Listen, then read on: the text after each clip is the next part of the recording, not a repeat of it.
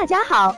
欢迎收听接好运啦 FM。如果你正在准备孕育宝宝，却不知道怎么科学备孕，或者正和试管婴儿打交道，都可以来听听我们的好运大咖说。大咖说什么？说说怎么轻松接好运。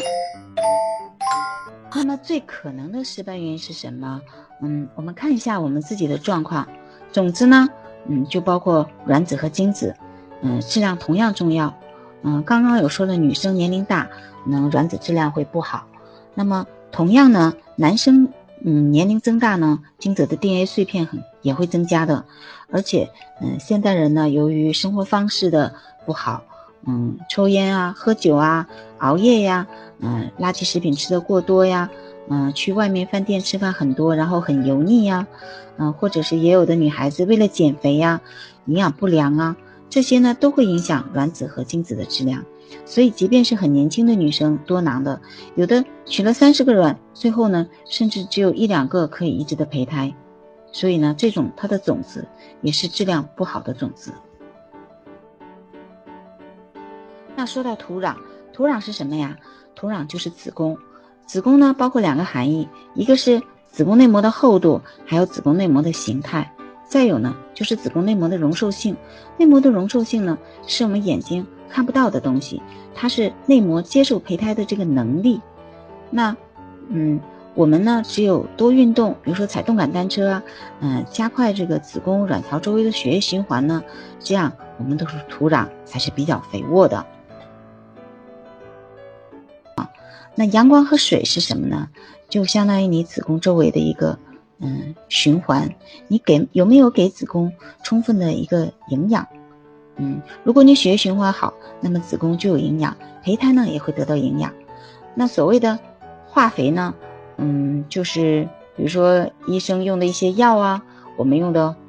嗯黄体支持啊，你吃的补佳乐，嗯，打的黄体酮的针或者塞的血尿血诺酮啊，吃的氨基坦呢这些药。那农药呢，可能就是一些，嗯，特殊的一些辅助啊，嗯，比如说医生对于反复失败的病人呢，可能会给他吃阿司匹林，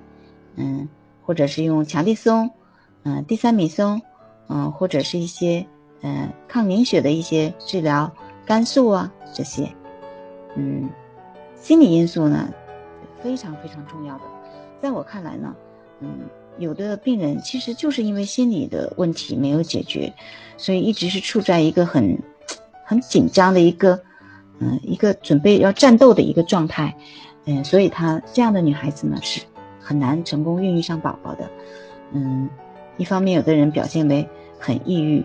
嗯，因为做试管，嗯，觉得自己是不能生宝宝的女生，所以很自卑。这部分人很抑郁，然后如果是因为夫妻关系不好呢，有一些人是很焦虑，嗯，更有严重的呢是长期失眠的，那，嗯，所以这些呢都会影响到你试管婴儿的一个成功率，嗯，还有我想说的一点就是，表面的条件好呢，不能代表怀孕的几率大，同样呢，你表面怀孕条件不好呢，也不能代表你怀孕的几率就小。